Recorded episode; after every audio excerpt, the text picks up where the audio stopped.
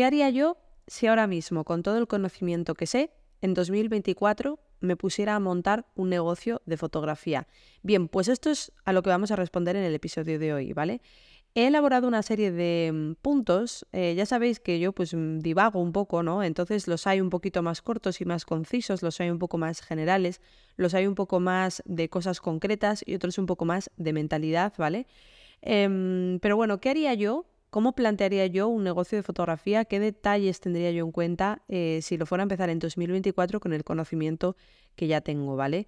Em, antes de nada, disculpad mi voz, no es el canto de sirena habitual al que os tengo acostumbrados, eh, pero estuve bastante malita la semana pasada y todavía no me he recuperado.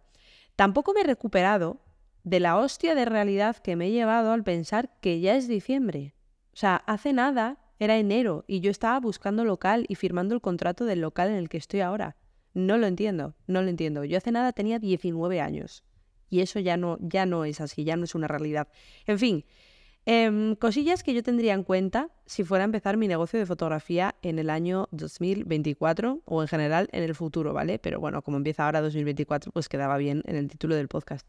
Pero sí, concretamente ahora, en este momento que estamos viviendo, quizás si escuchas esto dentro de dos años, aunque la mayoría va a tener sentido, pues habrán surgido otras cosas nuevas, pero en este momento en el que estamos, si estás escuchando esto a finales de, 2023, principios del 24, eh, esto es lo que yo haría si empezara mi negocio de fotografía. Como te digo, em, todo esto se basa en la experiencia, ¿vale? Y siempre yo aquí vengo a dar mi opinión, ya lo sabéis, que luego hay algunos que os enfadáis, la de Dios, y digo, pero ¿por qué te enfadas tanto? O sea, has escuchado a una tía en internet decir cuatro cosas y, y madre mía, te rasgas las vestiduras, no es para tanto.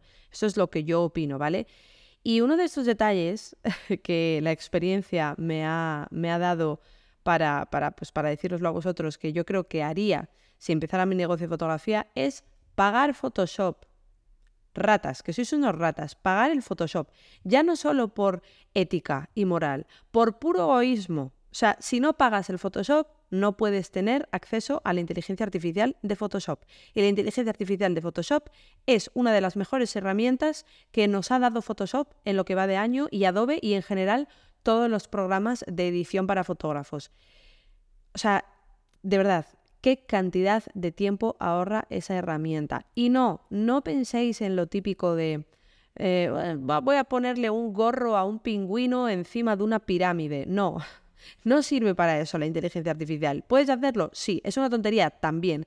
Para lo que sirve, por ejemplo, es para quitar defectos, que tardarías mucho más si no tuvieras esa inteligencia. Ya os lo conté, el ejemplo que me viene a la cabeza en otro episodio. Eh, quito muchos cables con la inteligencia artificial. O sea, quito cables de todos lados. Siempre está el puñetero cable que tienes que andar clonando, no te queda bien, porque hay sombras y tal, y al final es que no te están pagando por quitar ese cable. Entonces, al final, o pierdes tiempo y el trabajo no te sale tan rentable, o tienes que cobrar muchísimo para dejarlo todo perfecto. Pero ahora con esta inteligencia artificial eh, de Photoshop, pues mm, va de maravilla, por cierto, y puedes quitar un montón de cosas, de pijadas de este estilo. Es verdad que sigue fallando, evidentemente, o sea, es una herramienta muy nueva, pero si ya funciona tan bien ahora, no me quiero ni imaginar dentro de cinco años lo que vamos a poder hacer con eso. Quien dice quitar cables, em, dice que, pues, por ejemplo, hace poco hizo un retrato corporativo que justamente, oye, justamente la foto de la galería que escogió la clienta, pues el pelo lo tenía no sé cómo, enrollado, metido por debajo del cuello de la americana. Bueno, pues cogí con la inteligencia artificial y lo arreglé, macho. O sea, es que es impresionante. Y como esto, todos los días. Es raro el día en el que edito y no utilizo la inteligencia artificial de Photoshop. Y como os digo, esto, si no lo pagas, no lo tienes, porque esto es conectado a la nube. Y antes o después, pues Photoshop te va a pillar. Porque, o Photoshop o Adobe o quien sea. Porque solo puedes hacerlo conectado a la nube. De hecho, si lo haces a la nube, bueno, internet quiero decir. Si lo intentas hacer sin conexión, no funciona. Igual me estoy patinando, pero yo creo que no funciona. Eh, porque al final necesitas mucha potencia computacional para poder hacer esto y esa potencia computacional no puede estar alojada en tu ordenador, tiene que estar alojada en un servidor. Cosa que me parece interesantísima y que hay mucha gente que opina que es el futuro en general de todas las aplicaciones. Eh, quien dice aplicaciones dice Photoshop, dice DaVinci, pero también dice incluso juegos eh, de ordenador, que estén alojadas en un servidor, en un ordenador muchísimo más potente que el que podamos tener eh, nosotros en casa y que pues básicamente lo que tengamos sea una pantalla eh, que controle ese servidor remoto. Pero bueno, esto es otro tema, esto ya son fricadas.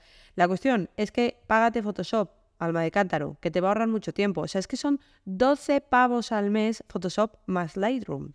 12 pavos, ¿vale? Y si calculas tu precio ahora y ves el precio que tarda, ves el tiempo que tardas en editar cables, me lo invento, o en editar otras cosas, te va a salir que pierdes dinero por no tener el Photoshop. Y luego ya aquí, ya sí que me voy a mojar un poquito. Vamos a ver, vamos a ver. Si tú quieres ser profesional en 2024, porque aquí no estamos hablando de aprender fotografía en general, estamos hablando de qué haría yo si me dedicara profesionalmente a la fotografía si comenzara un negocio en el año 2024. Eh, vamos a ver, o sea, si somos profesionales, somos profesionales. Si no tenemos para pagar 12 euros de cuota de Photoshop y Lightroom, ¿a dónde vamos? Vamos a centrarnos. O sea, si no tenemos para pagar eso, ¿cómo vamos a pagar los autónomos?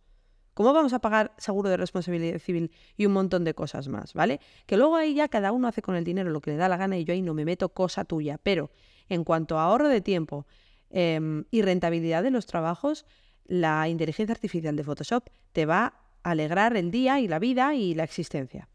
Más cosillas ¿Qué haría yo eh, si empezara mi negocio de fotografía en 2024. Buscarme una buena asesoría, un buen gestor, ¿vale? Para todo el tema de fiscalidad, eh, dineros, eh, papeles, em, autónomos y todas estas cosas. ¿Por qué os lo digo? Pues porque yo estoy en una asesoría que no me gusta una puta mierda. Así de claro. Y de hecho yo me voy a cambiar a una asesoría que son clientes míos, de hecho, a principios de 2024 porque, porque es que luego te das cuenta de que eres la pobre tonta que no se está enterando de que hay no sé qué subvención, de que hay no sé qué cosa, de que hay tal, em, porque tu asesoría básicamente no te está informando. O sea, por poneros un ejemplo, yo personalmente no me hubiera cogido el tema del kit digital. Si me estáis escuchando desde fuera de España, ¿vale? El kit digital eh, es unas ayudas que ha sacado el gobierno para la digitalización de las empresas en función pues, de tus requerimientos, empleados y demás, eh, destinaban un dinero a cada empresa que lo solicitaba, si te lo concedían, claro, eh, que tenías que pues, invertir en, mm, yo qué sé, en la web, en redes sociales, eh, incluso en sesiones fotográficas. A mí me han llegado clientes em, a raíz del kit digital, ¿vale? No porque yo lo ofrezca, sino porque a través de una agencia, que volvemos a las agencias, ¿eh? Que no me hacéis caso, no habláis con agencias y estáis perdiendo dinero, pero bueno, a través de agencias, pues me ha llegado gente que había solicitado el kit digital y que dentro de ese kit digital le entran las fotos para su web. Bien, pues mismamente el kit digital, que es algo como súper básico, es algo que toda España se había enterado de ello, yo lo sabía por otros medios, pero no precisamente por mi asesoría. Y eso es cosa de la asesoría también, que coge y te diga, oye Mara, tienes derecho a, yo qué sé, a solicitar esta subvención, a solicitar esta ayuda, eh, a no sé qué. O sea, por ponernos otro ejemplo tonto, yo me enteré porque yo pregunté de que es que me enciende, este tema me enciende mucho porque es que me, me toca la moral pagar por ineptos, así de claro, y no me voy a calentar más. Pero bueno, em, yo me enteré porque yo pregunté de que cuando termina el trimestre y yo tengo que pagar mis impuestos, esos impuestos no los tengo que pagar de una vez, sino que los puedo, digamos, prorratear, dividir en mensualidades y mes a mes ir pagando impuestos, ¿no? Em, bueno, pues yo me enteré porque yo pregunté, ¿no? Porque coincidió un trimestre el año pasado que yo me vi un poquito más ahogada de la cuenta, no había contado con tener la liquidez que, tenía, em, cosa que también tenéis que tener muy en cuenta, por favor, luego vamos a ir a ese tema. Y, y yo pregunté y me dijeron, ah, sí, claro. Y digo, ah, de puta madre, me lo podéis haber avisado. En fin, ejemplos que os pongo de cómo funciona una mala asesoría y de cómo una mala asesoría os puede perjudicar bastante. Otro ejemplo que me acaba de venir a la cabeza. Ya os lo contaré más en profundidad, ¿vale? Pero me voy a cambiar de ordenador, os voy a enseñar todo y tal. Y es un ordenador de Apple y nada, em, lo financié con, Apple. Y, qué pasa? Que pues para concederme la financiación necesitaban eh, conocer mis ingresos, evidentemente. Entonces yo les pedí la declaración de, eh, correspondiente a 2022, la declaración de la renta, para que ahí figuraran mis ingresos. ¿Cuál es mi sorpresa? Que yo pido ese documento, hago la, solicitud y tal, y me la deniegan. Digo, coño, qué cosa más rara. porque me la deniegan, ¿no? Claro, yo en ningún momento pensé que fuera por el tema de ingresos, porque quiero decir, eh, no, no es por tema de ingresos, ¿vale? Em, entonces, claro, dije, ¿qué pasa? O sea, me vieron la cara y no me quieren financiar a mí el ordenador. No, lo que había pasado es que los de mi asesoría me habían pasado la declaración del 2021 en vez de la del 2022. ¿Vale? ¿Qué significa eso? Que yo en 2021 estuve, no llego a cuatro meses de autónoma, porque empecé en septiembre. Entonces, claro, evidentemente, pues en los cuatro primeros meses de tu emprendimiento, y más solamente si has trabajado cuatro meses en todo el año, pues no tienes la suficiente facturación como para que te financien ni un chupa chups, ¿no? Entonces, pues otro ejemplo de por qué eh, necesitáis una buena asesoría. Y ya está, paso de tema porque me estoy calentando. A medida que voy pensando en ejemplos que os puedo poner de por qué necesitáis una buena asesoría, me voy calentando.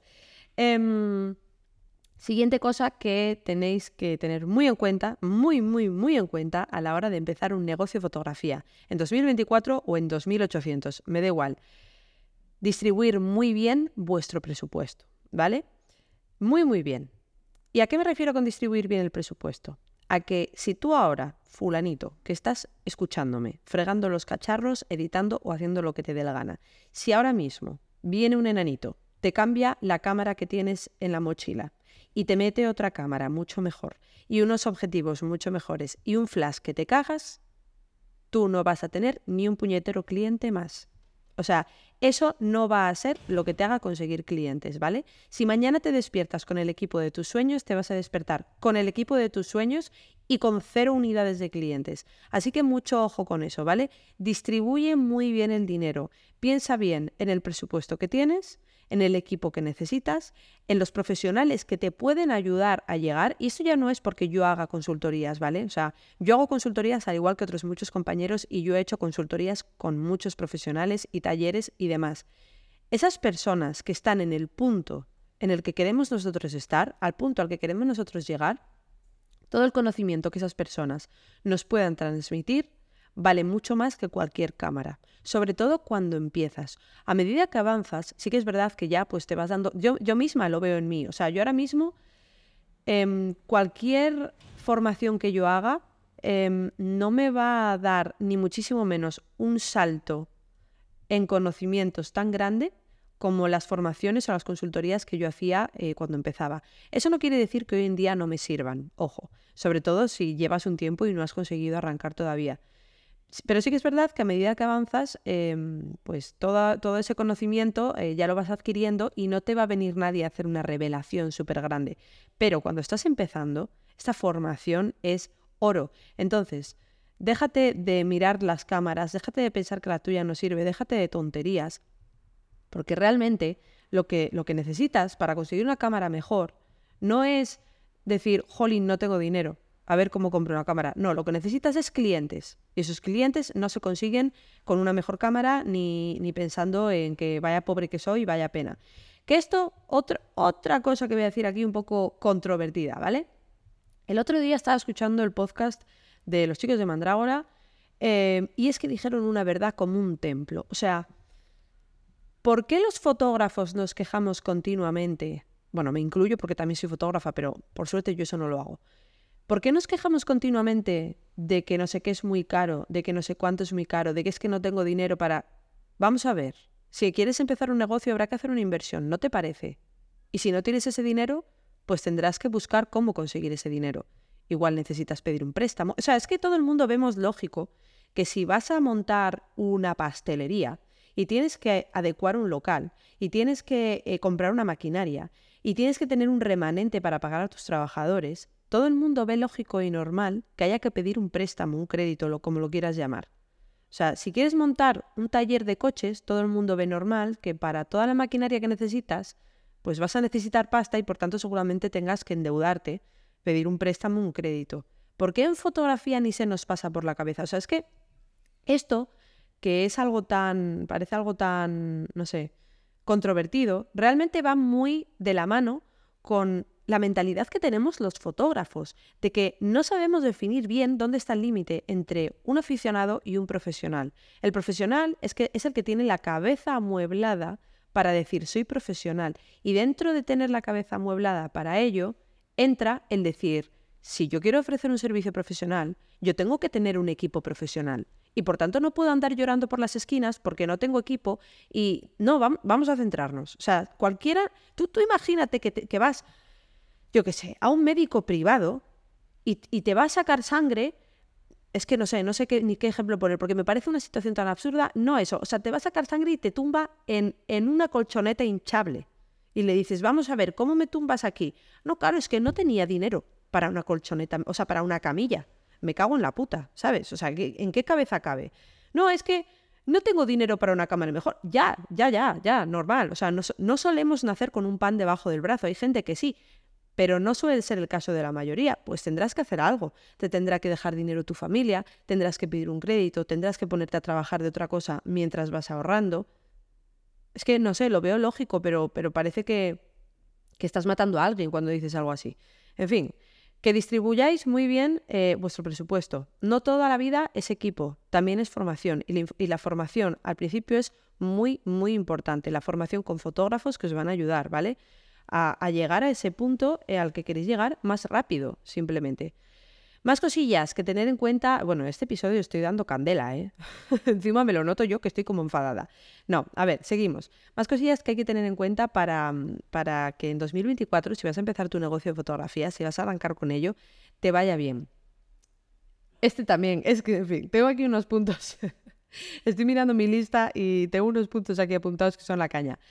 Deja de montarte películas con el intrusismo. Vale, ¿qué quiero decir con esto de que te dejes de montar películas? Continuamente veo a gente que, no, es que el intrusismo, es que las cámaras, es que... Vamos a ver, José Manuel, céntrate. No estamos en 1970.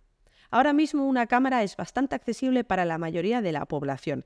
Y sí, efectivamente, ese chico o esa chica que tiene 17 años y lleva un año con su cámara, es posible y probable que haga fotos mejor que la mayoría de, o sea, que, que muchísimos fotógrafos. Es posible, porque yo misma y otros muchísimos fotógrafos, yo cuando era, o sea, de hecho es una de las cosas que me animó a lanzarme, cuando era amateur, cuando tenía una cámara de mierda y con un 50 milímetros, yo decía, vamos a ver, no es por tirarme flores, pero yo es que hago mejores fotos que muchos fotógrafos que son profesionales. ¿Por qué no me voy a poder dedicar yo a esto? ¿Qué pasa? Y aquí está el kit de la cuestión. Y seguro que a muchos os ha pasado esto que os acabo de decir.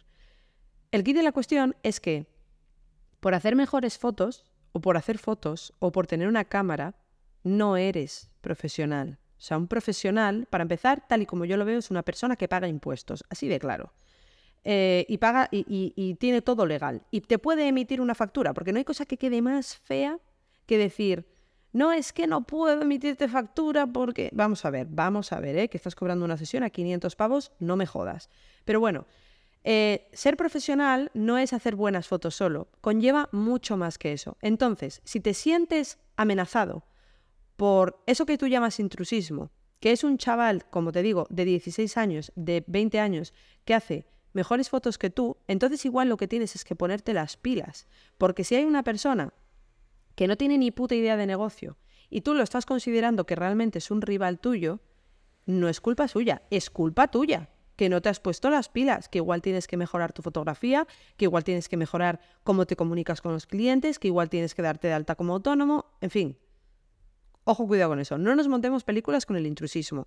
Ya te lo tengo dicho en muchos otros episodios. Si algo me ayudó a llegar, entre comillas, relativamente rápido a vivir de la fotografía, a que poco, más, poco después de seis meses yo ya estaba facturando lo suficiente como para tener un sueldo estable todos los meses, evidentemente unos meses más que otros, eh, fue no mirar al resto. O sea, evidentemente tienes que saber que están ahí, lo que están haciendo, las tendencias, pero no ser la típica pesada que está, no, es que eh, fulanito hace las sesiones a este precio y a este no le da vergüenza llevar esto a una sesión. No, vamos a ver, mira para tu culo, mira para tu culo y es como te vendrá mejor. Ni intrusismo ni hostias.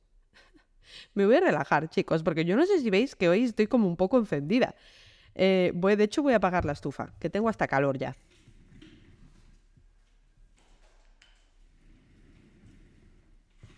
He vuelto. Más cosillas que necesitamos para que nuestro negocio de fotografía sea próspero y nos vaya bien en 2024. Pues definir bien a qué tipo de fotografía me quiero dedicar, ¿vale? Y esto parece muy evidente, pero no es tan evidente. Y a mí también me costó mucho al principio. Em, yo sí que tenía claro que quería dedicarme al tema de empresas, ¿vale? Porque me gustaba mucho y a mí social pues no me, no me mola mucho. Eh, me mola me mola verlo, pero no me gusta tratar con niños y esas cosas. Y eso que me gustan mucho los niños, ¿eh? Pero no, no me gusta, es un tipo de fotografía que no me, no me da más. Pero sí que es verdad que yo venía de hacer eh, retratos. O sea, yo como fotógrafa amateur que lo hacía por hobby, yo solo hacía retratos. Retratos tipo editorial, un poco más de moda, tal. Eso era lo que me molaba. Entonces, yo cuando empecé eh, quería, quería pues mm, compatibilizar ambos, ¿no? Y, luego hice mi primera consultoría con Rafa, de fotógrafo inteligente, que Rafa me ayudó, es que, en fin, o sea, gran parte de, todo lo que he conseguido se lo debo a él, em, a todo lo que me ayudó y todo lo que me guió en sus consultorías, para que veáis la importancia del punto de antes, ¿no? De formarse. La cuestión es que él me ayudó a guiarme y me dijo, mira, Mara, olvídate de esa pata de negocio, olvídate y céntrate en la otra. Y fue lo mejor que pude hacer, porque la cantidad de tiempo y energía que hubiera desperdiciado en esa pata de negocio que no iba a llevarme a ningún lado, eh, pues hubiera sido muy grande. Así que yo entiendo que es difícil, porque empiezas a ciegas, o sea, empiezas sin, sin tener claro a dónde vas, ni qué quieres, ni nada, pero hay que intentar poco a poco eh, centrarse en un tipo de fotografía. Ya no solo por especializarnos, sino por no perder el norte. ¿Y a qué me refiero con esto de no perder el norte? A que si te dejas llevar, si tú no tienes un plan y no tienes un objetivo y te dejas llevar, mm, a saber dónde acabas. Os pongo mi ejemplo. Cuando empecé, a mí me empezó a llegar a través de un chico que tenía una agencia y necesitaba que alguien le ayudara, me empezaron a llegar bastante gente rebotada de él de solo gestión de redes, sin fotografía, solo gestión de redes llegó un momento, o sea, no duré mucho. ¿Por qué? Porque tenía claro cuál era mi objetivo y rápidamente supe reconducir la situación. Llegó un momento que la mitad del tiempo de mi día yo lo dedicaba a gestionar redes, a nada que tuviera que ver con la fotografía, a crear post en Canva, a mirar hashtags de no sé qué hostias y a, y a gestionar redes de clientes. Y dije, yo no quiero esto. O sea, si yo me hubiera dejado llevar, quizá, perdonad por la voz, ¿eh? porque es que de verdad me está costando. Si yo me, si yo me hubiera dejado de llevar, quizá hoy en día eh, podría vivir íntegramente de gestionar redes. Pero ¿es lo que yo quiero? ¿Es mi objetivo? ¿Es lo que yo quería? No, no lo era. Entonces, rápidamente, pues reconduje y esa situación duró unas pocas semanas. ¿Qué pasa? Que cuando no tenemos claro cuál es nuestro objetivo, pues nos podemos ir. O sea, nos podemos ir y al final llegar a un punto que me da mucha pena porque hay muchos fotógrafos, ya no pasa tanto, pero hace unos años, o sea, ves a gente hablar de, de hace unos años, de cuando era más típico tener un estudio a pie de calle y tal, ser el fotógrafo de toda la vida, ¿no? Eh, que llegaron a un punto que dicen, hostia, es que yo no quiero estar aquí, o sea, yo no quiero estar como si tuviera una tienda de ultramarinos, que te hago una foto de carné y luego no sé qué, que no tengo nada contra las fotos de carné, ojo, y que puede ser que tú sí quieras hacer eso, pero hay otra mucha gente que no. Y, sin embargo se ven en situaciones que no habían esperado y que se dieron así porque no supieron reconducir y no supieron cuál era su objetivo. Entonces, mucho cuidado con esto, ¿vale? Define muy bien el tipo de fotografía al que te quieres dedicar. Evidentemente hay que tener un plan, pero ser flexible. El otro día, eh, bueno, fui a grabar el vídeo y el audio de un podcast, ¿no? De unos clientes, otros clientes a través de una agencia, chicos, mm, que por cierto, el último episodio que se ha subido va un poquito sobre esto, entrevisto, tengo un coloquio con Irene, una chica que trabaja en todo el tema de branding, publicidad y demás, que os va a ser muy útil. Entre otras cosas, Irene habla de, mm, de la importancia de, o sea, las cosas que ella necesita ver en un fotógrafo como persona que se dedica al marketing, branding y demás para trabajar con él. Así que eh, cuando termine este episodio os lo recomiendo mucho. Pero bueno, en un, eh, grabando el vídeo y el audio para un podcast, eh, un video podcast realmente, de unos clientes, estaban hablando de todo esto, ¿no? Y eran personas muy, muy experimentadas en su campo, ya con muchos años de recorrido y demás, en el sector, bueno, concretamente inmobiliario. Y uno de ellos decía, em, porque, bueno, le gustaban las carreras y no sé qué, y decía, eh, cuando conduces un coche en un circuito, siempre tienes que mirar lejos. Y siempre tienes que tener la vista puesta lejos. Pero tienes que saber que si hay un bache, que si se te mete un coche por delante, que si te revienta un neumático, eh, tienes que saber ser flexible y reconducir. Y eso es exactamente lo que yo creo que hay que hacer con un negocio de fotografía y un negocio en general, tener claro cuál es tu objetivo. Pero oye, ¿te aparece por el camino una oportunidad con la que no habías contado y que quizá te llama mucho la atención y creas que la puedes adaptar o que puedes adaptar tu negocio a ello? Hazlo, sé flexible. Que aparece un bache como este caso que me pasó a mí con las redes sociales que realmente no era lo que yo quería, como podríamos decir que me salía la cuneta y estaba, estaba conduciendo por el medio de un prado, ¿no? Pues no, no, para, que yo no quiero conducir por el medio del prado, yo quiero volver al circuito. Pues lo mismo. Filosofadas, chicos, ya me conocéis. En fin, más cosillas. Em, ¿Qué tengo aquí? Eh, ah, vale, sí, eso, lo que os acabo de decir. Em, aprender de las inteligencias artificiales, ¿vale?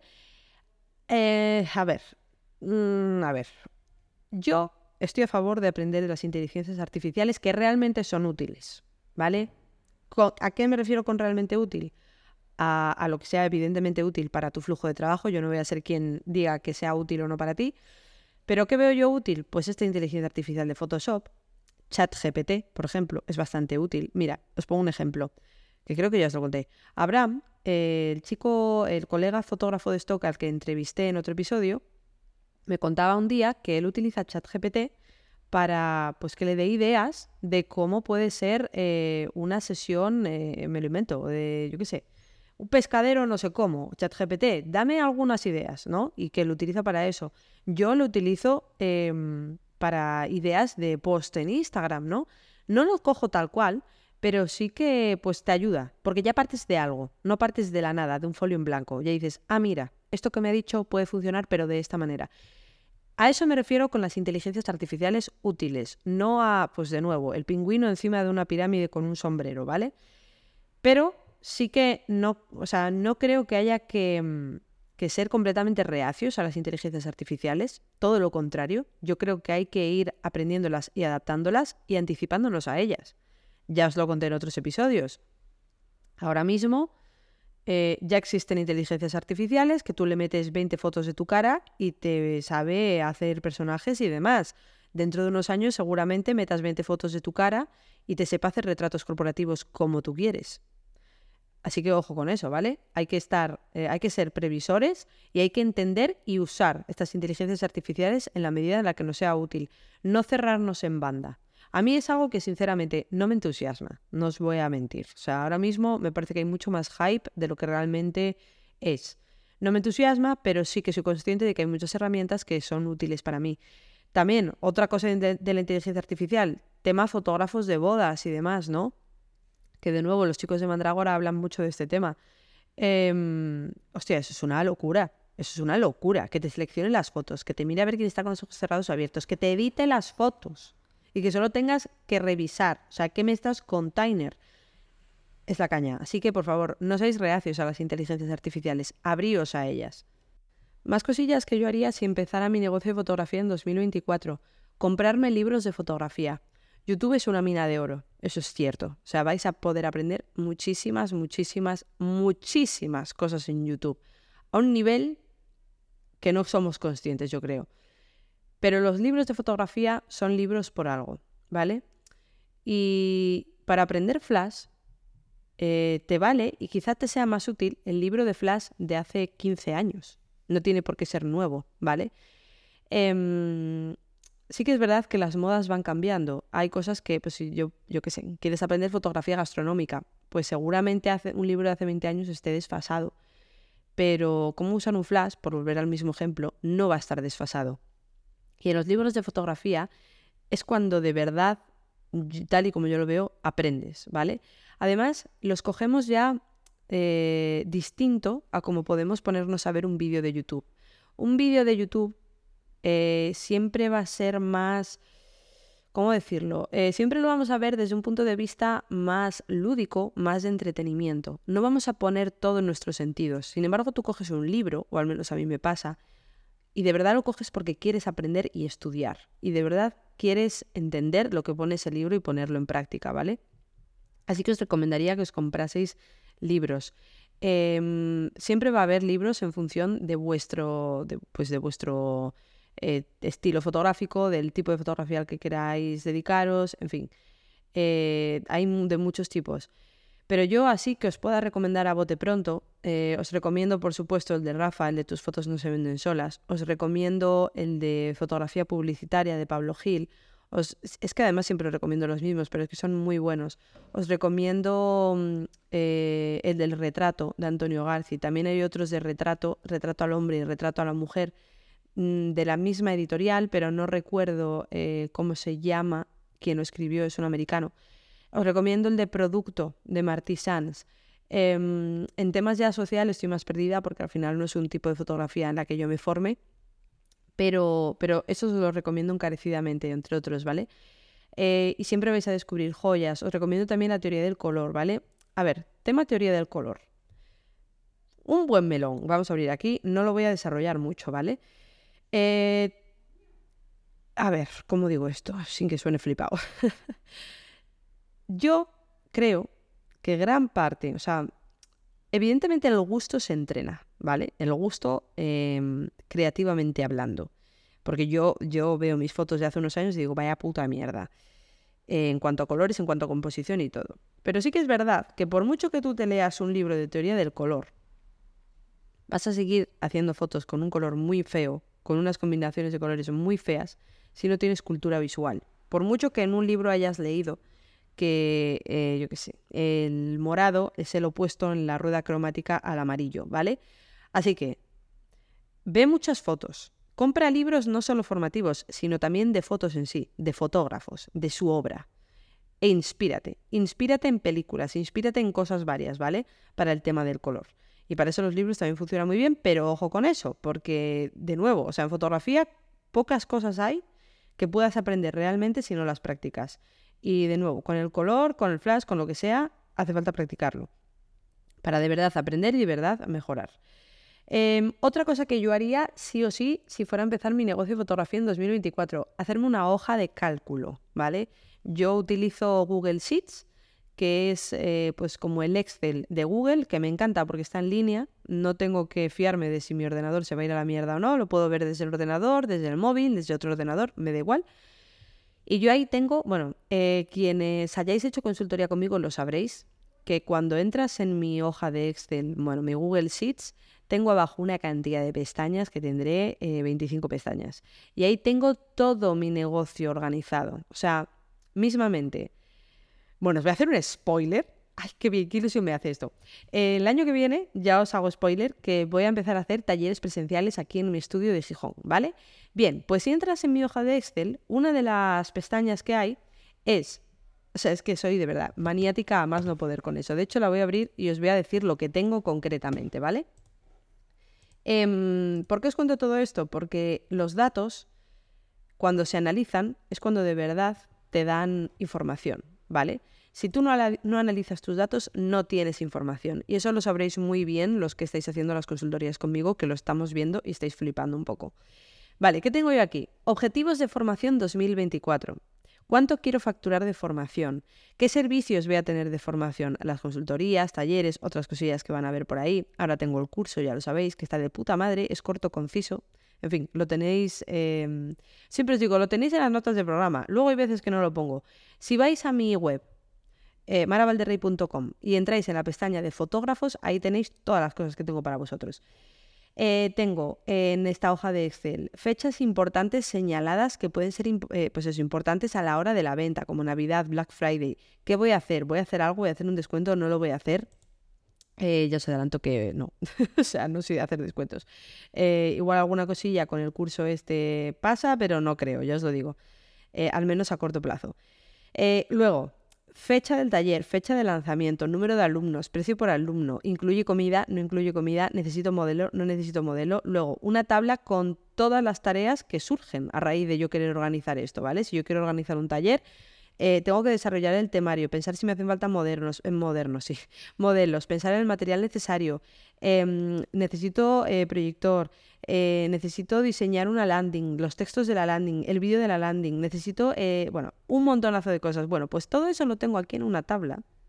Y debajo de esa tabla tengo otra tabla en la que, claro, toda mi estrategia de todo lo que voy a ir lanzando de podcast, post en Instagram y newsletter tiene que ir de la mano con mis objetivos de 2024. Y por tanto tengo una tabla en la que ya tengo previsto todo lo que voy a hacer, más o menos a, grandes rasgos, ¿no? Bien, pues esto, quizás no tan maniático, pero esto va a ser oro para vosotros, ¿vale? Y esto yo os lo, muestro a nivel eh, de formación para fotógrafos, pero lo podéis hacer a nivel dinero, a nivel cuántos clientes queréis. En fin, ya lo sabéis los de las consultorías que, que le damos muchísima caña a esto y a mí me parece un pilar importante porque sin tener claro cuánto quieres facturar, de qué, cómo, con cuántos clientes, mm, todo lo demás se desmorona, ¿vale? Eh, entonces, bueno, os recomiendo que os hagáis una hoja de Excel y que esa hoja de Excel la vayáis hormonando y le metáis caña. Eh, utilizar Excel, si no estáis familiarizados, es muy fácil, ¿vale? Tenéis eh, cómo hacerlo en YouTube y en cualquier lado. No necesitáis ni compraros un curso. Venga, vamos con la última cosilla que, mira, este podcast está siendo bastante más largo de lo habitual, me va a quedar en unos 40 minutos. Otra cosilla, que en verdad es una cosota, que tenéis que tener en cuenta a la hora de montar un negocio fotográfico si lo vais a hacer ahora próximamente. Tenéis que armaros de valor y tenéis que armaros de paciencia, ¿vale? No hay un camino escrito que vaya a funcionar. Eso no existe. Quítate de lo, quítatelo de la cabeza. Tienes que hacer tú. Tienes que moverte, tienes que experimentar, tienes que probar cosas, tienes que cagarla, ¿vale? Que eso es algo que no comprendemos. O sea, a nadie le pasa por la cabeza que una persona que en su vida ha tocado un coche, monte en un coche y lo sepa conducir. Entonces, ¿por qué damos por hecho que si nos va mal al principio en nuestro negocio, es que nos va a ir mal siempre? Lo raro es que nunca hayas tenido un negocio y te vaya todo de puta madre al principio, que no tengas fallos que no pierdas clientes, que no, o sea, eso sería lo raro, que te vaya todo bien, ¿vale? Así que ármate de valor y paciencia, porque no es una cosa de un día para, otro, o sea, vas a tener que trabajar en balde, literalmente. Vas a trabajar en balde, al principio sobre todo, porque vas a trabajar, trabajar, trabajar, hacer acciones, o sea, llevar a cabo acciones que te lleven a tus objetivos, hacer fotos de portfolio, hablar con gente, tal. Y, y no vas a ver resultados, o sea, no vas a ver resultados hasta pasado un tiempo. Entonces tienes que ir poco a poco. Eh, eso que dicen de trust the process. en fin, mi inglés. Que confíes en el proceso, coño. Que, que no te pienses que va a ser de hoy para mañana, porque eso no va a ocurrir, ¿vale? Tienes que poner toda la carne en el asador y confiar en ello. Y si de verdad estás perdido, si de verdad estás no sabes muy bien si lo estás haciendo bien, pues vas a necesitar ayuda de un profesional. O sea, vas a parece que estoy mandando al médico. No, vas a necesitar ayuda de una persona que ya sepa por lo que has pasado y que te pueda aconsejar, ¿vale? Em, y por eso sí insisto tanto en las consultorías. Ya no solo porque, joder, yo al final, eh, o sea, las cosas como son, yo al final si vendo consultorías gano dinero, pero si yo tengo un formulario cuando, o sea, tenéis que rellenar un formulario antes de hacer la consultoría, es para ver si realmente yo os puedo ayudar, ¿vale? Eh, de hecho, ya ha habido un par de personas que tenían un tipo de negocio eh, que no era compatible con lo que yo hacía, que yo no veía realmente que esas personas les pudiera ayudar y simplemente les devolví el dinero, ¿vale? Em, ¿Por qué os digo esto? Porque, joder, si de verdad os lo repito, es porque, ya os digo, sea conmigo o sea con otro profesional, si de verdad os lo repito, es porque es un catalizador. O sea, es porque es una manera de, de llegar mucho antes a donde queréis llegar con menos esfuerzo y con menos tiempo y por tanto dinero perdidos, ¿vale? Sea conmigo o sea con otro profesional que os guste. De verdad, invertid en formación, invertid en formaros con gente que ya está en el punto en el que vosotros queréis estar, que ya ha pasado por lo que vosotros vais a pasar y que os va a ayudar muchísimo. A mí me pasó, o sea, si yo llegué rápido fue precisamente por esto, porque gasté dinero en formación. Gasté no, invertí, porque si no lo hubiera hecho, hoy en día no estaría aquí. Ya os diría que, ahora mismo no estaría con un micrófono en mi estudio grabando este podcast. Así que nada, chicos, mm, lo siento por la bronca. Eh, que por cierto, interesante, ahora es en, lo de Spotify, lo del rap este de, que te sale lo más escuchado. Eh, si salgo en vuestro rap de, de, rap, no sé cómo se dice, en vuestros más escuchados de Spotify, me mandáis una captura, ¿vale? Y nada, chicos, muchísimas gracias por escucharme, por estar ahí, por apoyarme siempre, por escribirme por Instagram. Sois la hostia y nos escuchamos en el siguiente episodio de Fotografiando.